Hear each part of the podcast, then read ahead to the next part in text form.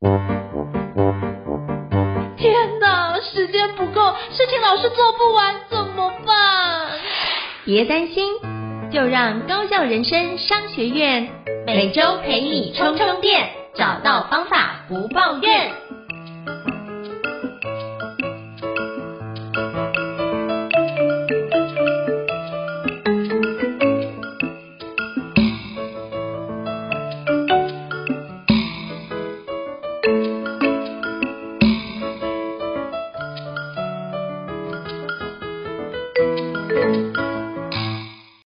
伊慈老师，请问一下，我们今天聊哪一本国际新书呢？今天呢，我们来聊一本，我跟应子老师都觉得是我们生活在现在这个时代，我们大家都需要具备的一种思维方式。那这本书呢，它目前暂定的中文翻译的书名叫做《兼容并蓄思维》，那副标题是“接纳创造性的冲突，我们才能解决棘手的这个问题”，也就是我们很多时候。常常陷入一种非 A 即 B、非黑即白的选择当中，或者我们当要跟人家合作、谈判、沟通的时候，常常会有一种，要不就是我讲赢你，要不就是你讲赢我，这样子的一种好像是竞争冲突形态的这个思维。然后这本书呢，它的主书名叫做《兼容并蓄思维》，也就是他开宗明义的说。我们应该要学会去拥抱和练习那些矛盾的思考，也就是别人跟我想的不一样，这有时候反而是这个世界一个很正常的这个状态。有时候我们要想，我自己想的不一定是对的，然后我也要能够懂得妥协，或者懂得接纳了别人的想法，找出我们之间彼此兼容并蓄的那一个可能更新的可能。这中间你可能会觉得好，好像有点对我的原则有冲突，对方来讲。也可能他觉得对他的某些原则有冲突，可是正是在这样的矛盾当中，我们更有可能产生一些创造性的这个突破。那这是这本书他想要带给大家的一种思维的启发。那我们是不是请应成老师也帮我们介绍一下这本书的作者的一些背景呢？好，就是其实这本书的作者是两位，一个是 Wendy Smith，一个是 Marianne Lewis。那基本上他们两个作者都在这领域。都得到非常大的一个成就，所以包含就这本书也是二零二二年，就是 Behavioral Scientist Not Notable Book，就是非常就是主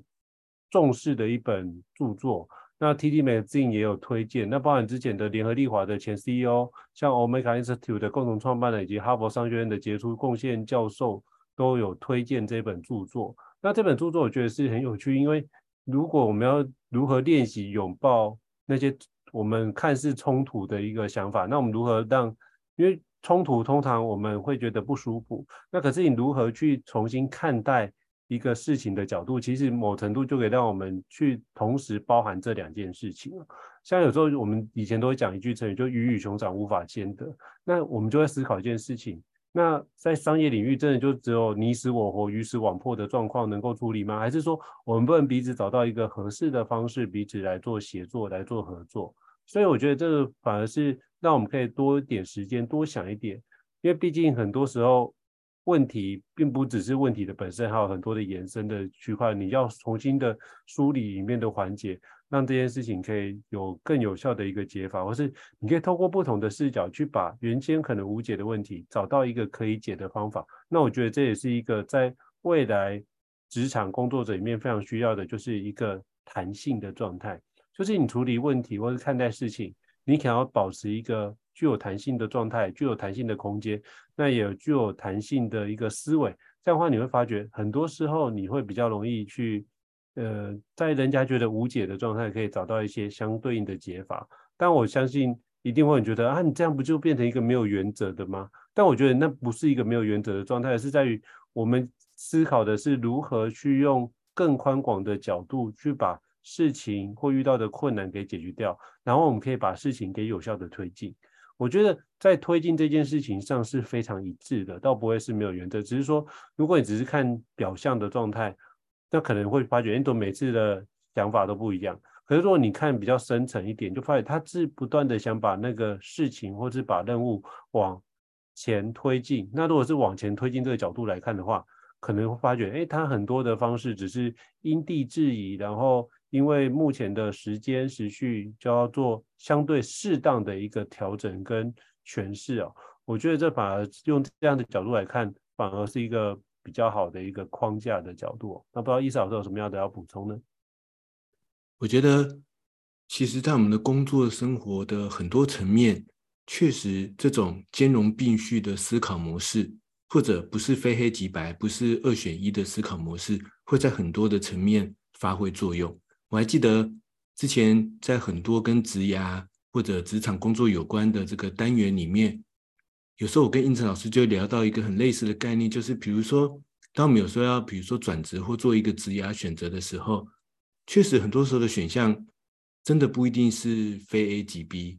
或者要不我就留下，要不我就出走，这么简单的选择而已。我们可能要去想想看，这个第三条路是什么？那所以呢，我想说，我们今天就从几个我们一般人在工作职场上、生活当中可能常常遇到的几个问题点，我就邀请应成老师跟我们一起来聊聊看，在这样的不同的情况底下，我们可以有哪些兼容并蓄的这个思维，然后可以帮我们带来一个什么样的这个突破点？我自己先抛砖引玉，我们就从职场的这个团队合作工作这样的情况。来聊起好了，在团队合作的时候啊，常常每个人可能有自己的个性，或者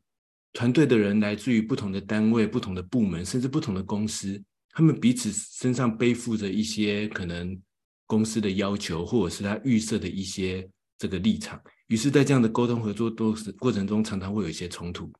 这个例子我自己想到，我自己很多很多年前有一次，我要去跟我的客户。那我自己在出版社工作，所有的客户其实就是我的作者，然后要去跟他开会。那时候作者提出了一个这个，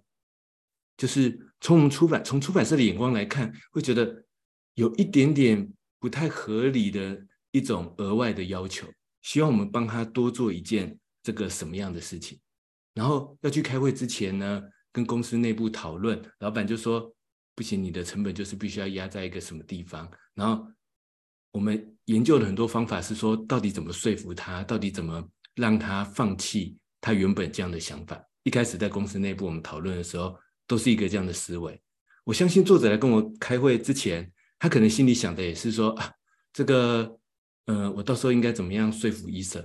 让他们愿意跟我一起来做这件事情。就是那时候我们在想的，就是说，要不就是我说服你，要不就是你说服我。我们两个可能事先做了很多准备。储备很多资料，为什么知道呢？因为那时候我一去开会，就发现作者打开了电脑，拿起他的简报，要开始跟我报告他 对这件事情的很多细致的研究，就是他做了很多准备。我其实也做了很多准备，我准备了很多成本资料，准备了很多这个预算的资料，准备了很多为什么不可行的这个市场分析。就是我们两个都 像是要上战场一样，然后各自武装好了自己，然后准备去开会。可是那时候那一次啊，还没有要去会议现场之前。我就在想一件事情，我就想说，等一下如果这样聊下来，好，就算是我说服了作者，可是会不会接下来作者在做这本书的时候，他心里就不开心呢？那他如果不开心，我们这本书还要做得很长久，然后到时候做出来还需要他花很多时间去做行销，那他会还会很愿意跟我们继续做这样子的合作吗？好，然后换个角度来想，那如果是我，我输了，我我我那个被作者说服了。只能做这件事情，那这样子我也会做得不开心呐、可是接下来还有半年的时间，甚至一年的时间，这本书都要这个专案都要继续做下去。那这样子我们两方都有一方会不开心，因为你被别人说服了，你不开心的情况底下，这个专案我们要怎么做得长久呢？所以我要跨进会议现场之前，我心里做了一下这样的转折之后，我忽然脑中灵光一闪，我就说我要先放下我准备好的那些武器。就是我其实准备了很多那个成本计算的报表，然后很多市场分析的报表，跟他说这件事情其实他想的方法不太可行。我决定先放下这些东西。然后呢，作者一进来，我看到他拿出武器要跟我开始 说服我他的这个简报、他的规划的时候，我就说：等一下，我想先让我们跳出这件要做的事情，我们先来回头一起去讨论一个东西，就是我们到底想要把这个书。现在这个作者这本书的产品做成一个什么样的东西呢？那要做成那个东西，它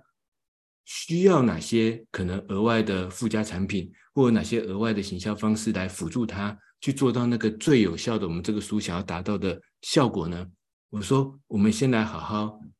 聊聊看这件事情。然后呢，作者哎也有点意外，但他说好啊，因为这毕竟我们都是希望把这个专案产品做好嘛，这是我们两者之间的一个共识，所以我们就来先来好好聊聊看，做了一些这个规划。然后接下来呢，然后我也了解了，原来作者那时候其实心中有个想法，他很希望把这本书推到校园。就我还是不要讲的太明，说不定那个作者就知道我在讲谁，就是。他其实他希望把这本书推到校园，所以他想要做一个什么很额外的东西，很额外的活动。然后，然后，但是透过这样的讨论，我也想到说，哎，对啊，其实这本书能够推到校园，也确实说明会到帮这本书扩充一个这个更大的这个销量。可是扩充校园，说不定有很多其他的方法，其他的选择啊。我在这样的考虑当中，我就开始去一边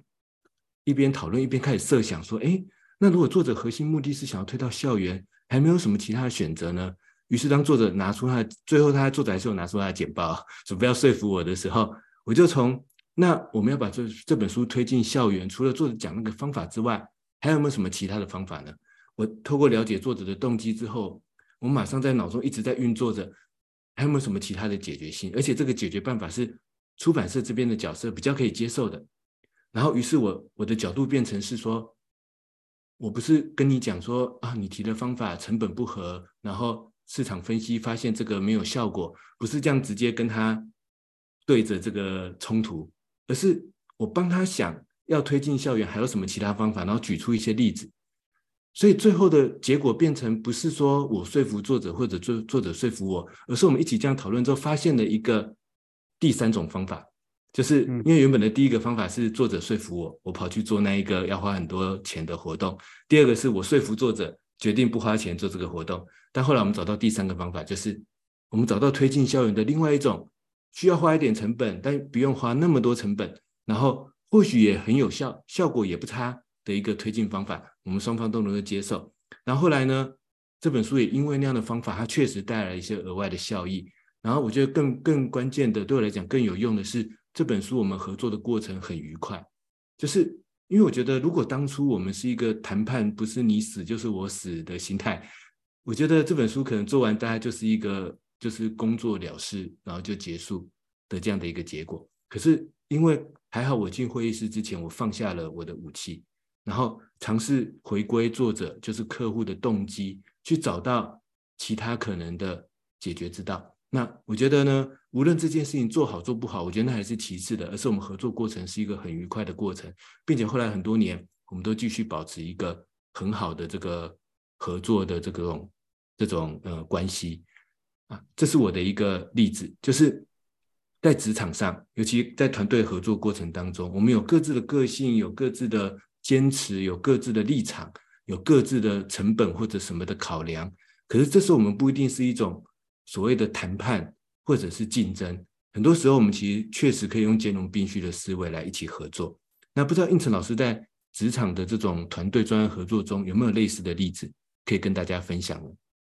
好，其实我们之前你刚刚讲这段故事案例，就想到我们之前在讨论那个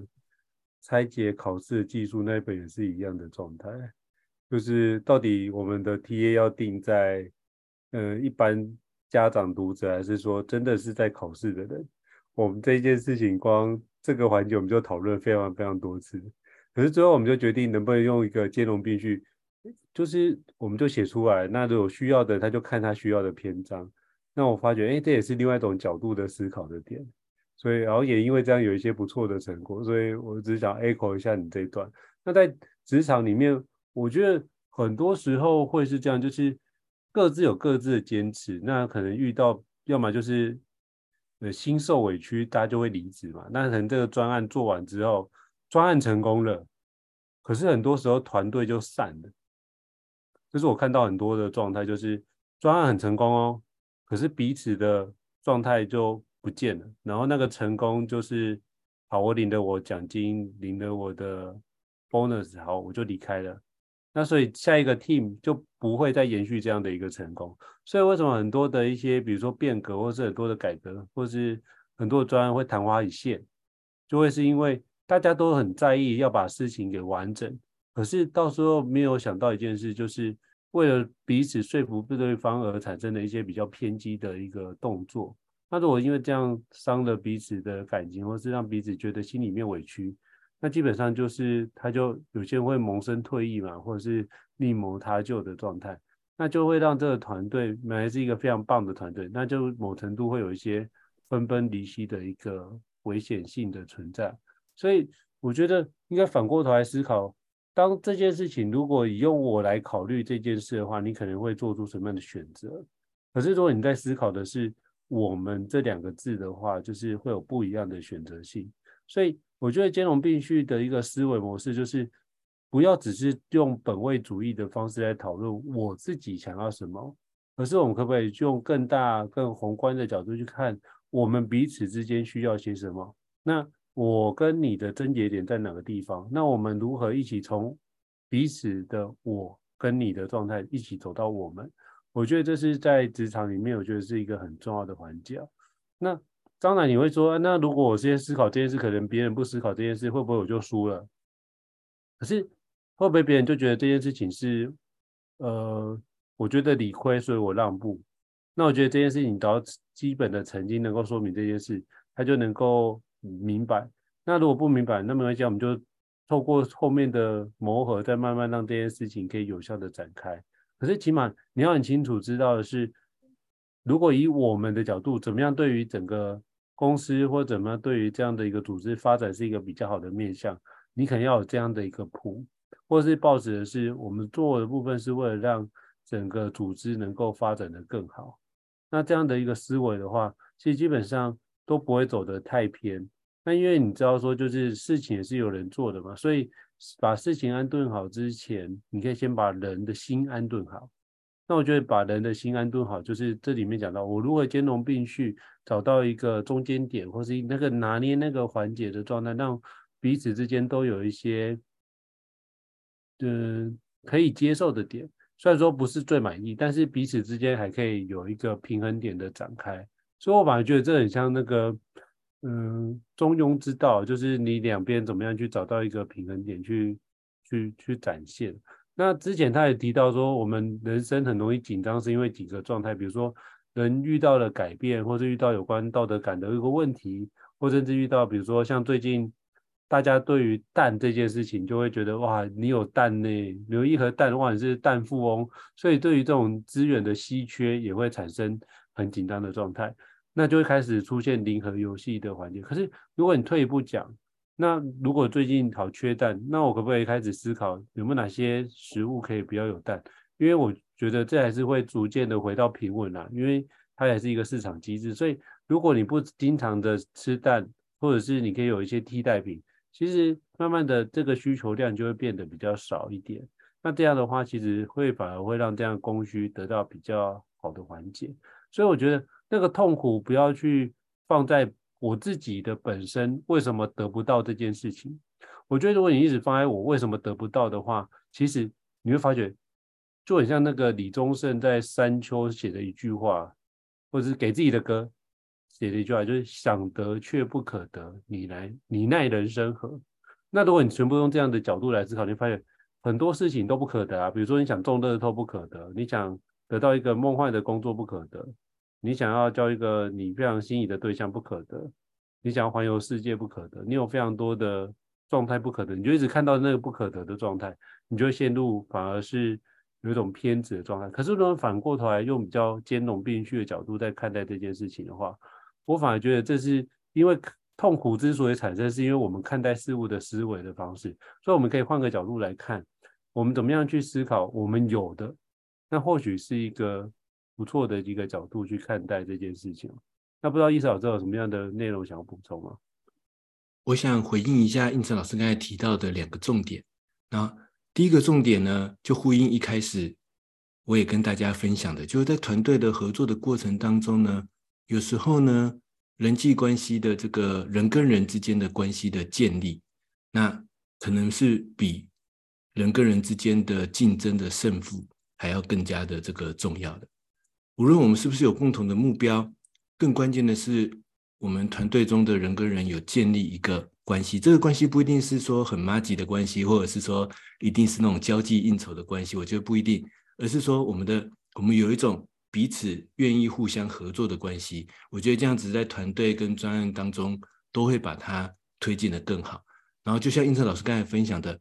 而且呢，就算我们这一次在不断的竞争冲突中中把这个专案做好了，但或许就再也没有下一次了，因为这个团队建立不起不起来。这一次有一半的人是被逼的去完成这样子的这个一件事情。那因此，老师刚才在这一段也有提到说，在这样的过程当中，会不会是我们如果说我们抱持的这种双赢的思维、兼容并蓄的思维，会不会反而我们就落在下风，我们就输了呢？于是我们就又回到了说啊，那所以我们还是得跟他竞争胜负。但我自己，我从一个我生活中很很常看到的一个例子来这个思考这个问题，就是。有时候常常看那个社区的这个群组里面，常常会因为很多社区的事情，大家彼此会有一些这个冲突。比如说，可能有人抽烟，有人不喜欢抽烟，有人怎么样，有人不喜欢怎么样。然后有时候常常会，呃，因为文字没有温度嘛，然后文字不知道大家背后的想法是什么。有时候讲了一句话，别人听在心中觉得是根刺，然后他就用另外一根刺来回应他，然后可能两方就会吵起来。然后这样子在竞争的心态当中，就会越吵越激烈。然后最后就一段时间之后，大家就发现，哎，他们到底在讲什么啊？就是他们到底为什么吵起来？然后就回到最根本的源头，发现原来只是一件小小的事情，因为就是一些语言啊、文字用语上面的这种可能造成的冲突。但是啊，我我也蛮常看到另外一种例子，就是当你觉得，哎，这两个人意见不一样，然后感觉他们好像要吵起来了，然后甚至有一个人已经讲出了一个比较尖锐的话的时候。忽然，另外一个人他放软的姿态，他回到了那一个事情根本的源头，然后就说：“哎，其实我们刚才是要讨论那件事情啊，然后我们要不要回到那件事情再来好好讨论呢？”就是他没有拿另外一根刺刺回去，那但是他刺到他自己身上那根刺，他就轻轻把它拔掉，当做没这回事。但是回到事情的源头，好好去讨论大家一开始的动机，一开始的根源是什么。这时候我发现，原本。已经刺过来的那个那个人，他甚至有时候会主动跳出来道歉，说啊，对不起，我刚才讲的太重。或者有时候就是起码这个冲突不会继续下去，然后他们会找到更快而且更有效率的把那件事情讨论完解决的方法。这个几率我在我们我自己参加的社区群组里面也蛮常看到的，就是只要有一方他愿意忽视别人刺来那根刺。他放下他的那个竞争竞争心态，采取这种兼容并蓄的思维，然后决定回到事情的根源，好好讨论一下。有时候这个火气跟这个冲突反而可以很快被解决。那对方会不会道歉？这不一定啊，因为这每个人的这种这个个性什么不太一样。但是起码事情会回到一个有效的这个解决的方式。好，这是我对于这个团队当中。我觉得人跟人之间的关关系的建立，但这不是说那种要去应酬或者是什么人际关系，而是我们彼此一种合作，然后回到事情的根源，回到我们的动机去解决问题的这个方式，确实会让我们找到冲突之外，或者不是我就是你之外的第三种可能的解决问题的办法。然后刚才应德老师接下来也有提到，很多时候我们会自己不是对别人，就是我们自己。陷入一种二选一的心态，然后而且可能陷入一种啊，我现在的状况好像无法改变，我现在遇到难题应该就是无法改变，于是让我们造成更多痛苦。这时候或许这样的兼容并蓄的思维也可以来帮助我们有一些比较有创造性的思考。那我自己最近也有遇到一个类似这样的例子，在我某一次的时间管理课程的这个案例的拆解当中，然后有一位朋友。他拆解就是说，他很想要提早下班。那他提早下班的目的是什么呢？就是他希望可以回家陪小孩。然后，可是他怎么算怎么算都觉得，他再再怎么样早下班，呃，总不可能提早到上班时间还没结束就下班嘛。所以他再怎么早下班，就是下正常下班之后他要下班。然后下班之后，因为他高铁通勤，所以他可能要一个多小时的时间才能回到他的家。然后回到他家之后，可能已经晚上这个呃八九点的时间了，因为他们公司也确实比较晚下班。然后就觉得怎么算怎么算，晚上都没有时间陪小孩，然后就心里觉得很痛苦，然后这件痛苦他已经在心里埋藏很久了，然后但他觉得这个事情是完全无法解决的，于是他每天都陷在一种其实很没有动力去工作，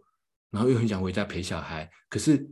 这个工作又不能不做完，那做完之后回家又已经没有动力、没有精力陪小孩了，然后小孩也觉得有亏欠，就对他有亏欠，然后工作也不能够全心全力。就陷入这样子的痛苦当中，然后怎么拆解都觉得这件事情完全解决不了。然后那时候我就跟他讨论，讨论，讨论。当然，讨论的过程有各种这个引导，各种这个不同角度的思考。但后来我们共同找到一个方法，就是说，嗯，或许不能够像我一样很原本想象那样很理想，就是说啊，我七点到家，然后有两个半小时到三个小时的时间，晚上好好陪小孩，可能真的很难做到。但是后来我们发现，他每天回到家里之后，其实还是有大概一个小时，或者起码三十分钟以上，小孩还没睡觉，然后他可以跟小孩一起相处的时间。只是以前这些时间呢，会陷在他自己的愧疚当中，或者是觉得自己很晚下班的这个情绪当中，所以他通常也都拿来做自己的事情，并没有真的把它花在这个他想要陪伴小孩的这件事情身上。所以后来我们经过讨论之后，就发现说，那我们不如就来先好好利用这个每天其实百分之九十以上会发生的，有时候是一个小时，通常是三十分钟，但三十分钟也好，就是每天一定会发生的这三十分钟，我们就来好好计划一下，我们如何让这三十分钟创造我跟小孩最有趣的陪伴时光。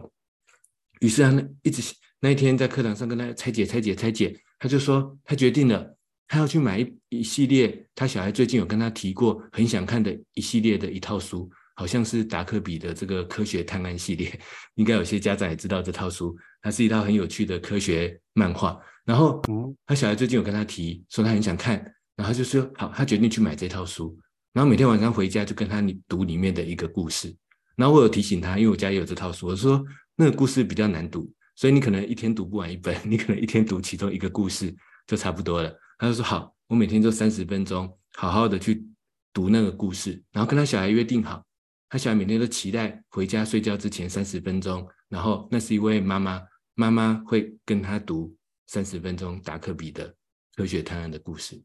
然后他回去练习，他后来又写一封信给我，因为我的时间管理课程常会邀请大家练习一两个礼拜之后写写信给我回馈心得，他就说那那一天课堂上讨论出来这个方法。给他很大的帮助，让他觉得这个他每天回家变得更开心了，然后上班也更有动力。他小孩也觉得开心，就是妈妈找到一件很有趣的事情陪他。当然一开始他想得很完美，就是也希又希望带小孩洗澡，又希望照顾小孩的生活，又希望陪小孩吃饭，还希望读跟小孩读睡前故事，但是又陷在自己时间不够的焦虑当中，结果最后什么都没做到。但现在他就聚焦在我每天就好好读一个很有价值、很有意义的故事，而且跟小孩做好约定，大家一起每天期待这件事情，他小孩也开心了，他觉得他自己也很开心，而且他说他接下来更有动力去加快自己上班工作的速度，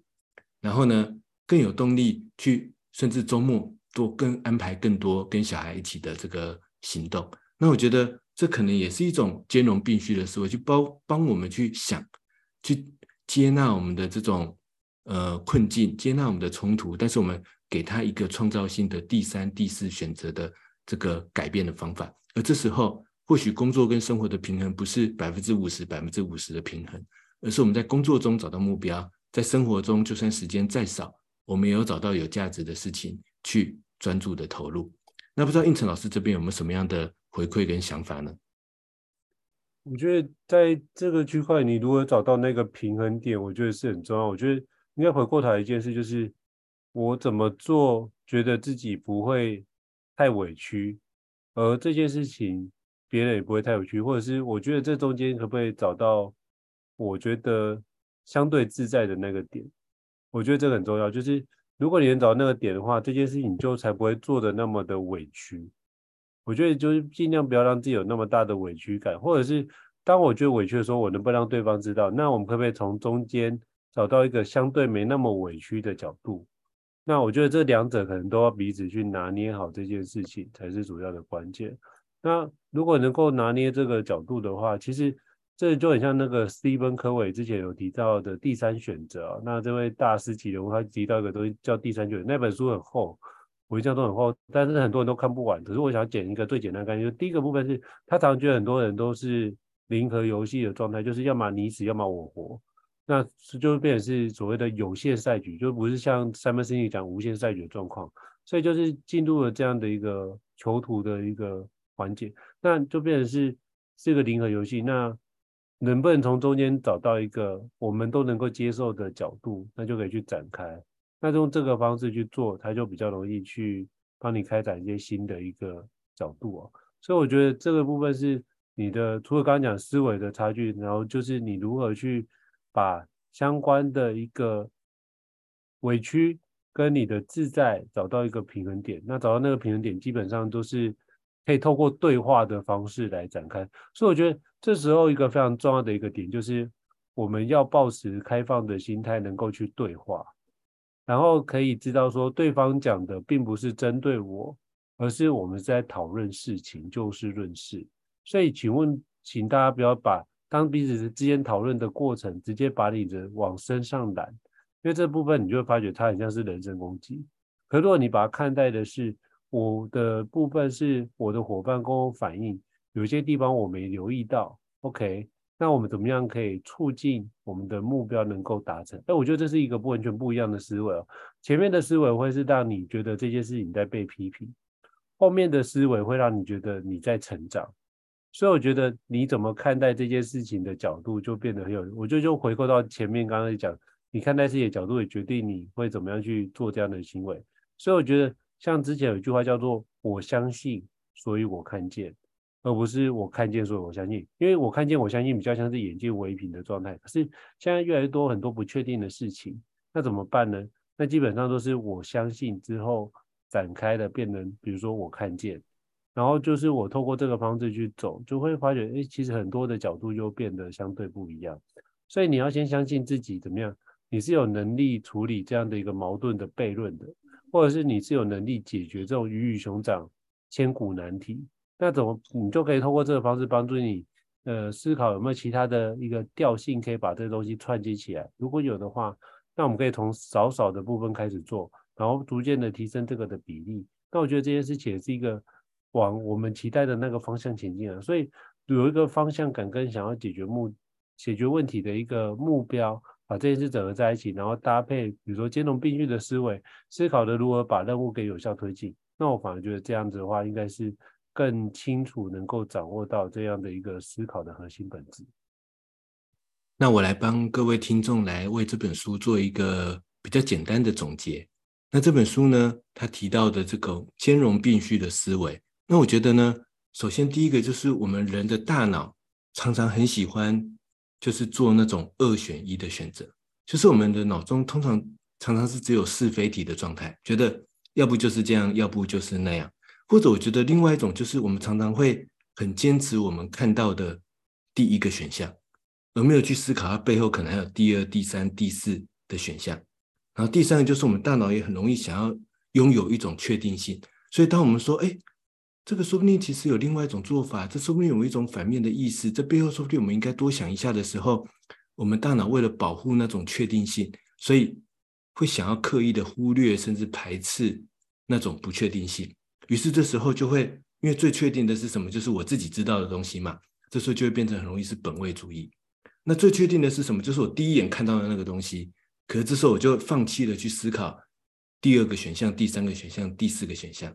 那为了要有确定性，所以我就不会是说，其实有可能是 A 跟 B 啊，有可能同时是是，也可可能同时是非啊。但是我就是因为大脑想要确定性，所以就是好，要不就是这样，要不就是那样。可是这时候反而会害我们失去了很多更创造性的选择，而这样子的伤害会凸显凸显在会出现在我们人跟人之间的团队合作的关系沟通上面，也会出现在我们面对自己的目标上面。那就像刚才我跟印子老师有分别聊到的，当我们在对人跟人之间的关系的时候，我们团队合作的时候，我们如果陷入那种二选一或者坚持自己的确定性的状态，我们就会很容易是用一种竞争、谈判、冲突的方式去跟对方合作。我赢了，我们好像觉得很开心，但老实说也不能开，也没办法开心太久。因为别人可能因为这样的伤害之后，根本就不想跟我们合作了。我们把这件事情做好，但说不定就没有下一次的机会了，甚至这件事情都可能没办法把它做好。那这时候，如果我们可以有一种兼容并蓄的思维，在人跟人之间的沟通合作的过程当中，听听对方在想什么，也告诉对方我在想什么。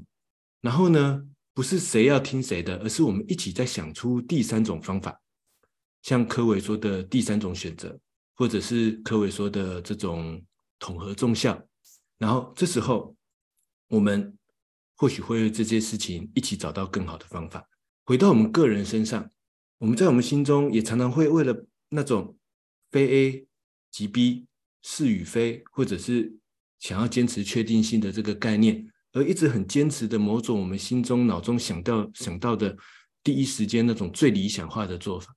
而这个做法一定会面临到很多的困境，很多的阻碍。然后这时候我们就会回过头来。要不就放弃，要不就是怪罪自己。可是这样的痛苦会一直不断的变成一种这个恶性的循环，而且导致我们看不到其实有第二种选择、第三种选择、第四种选择，而且他们不一定比较不好，甚至有些还比较好，也不一定。所以当我们回过头来，不一定是要面对别人，面对我们自己的时候，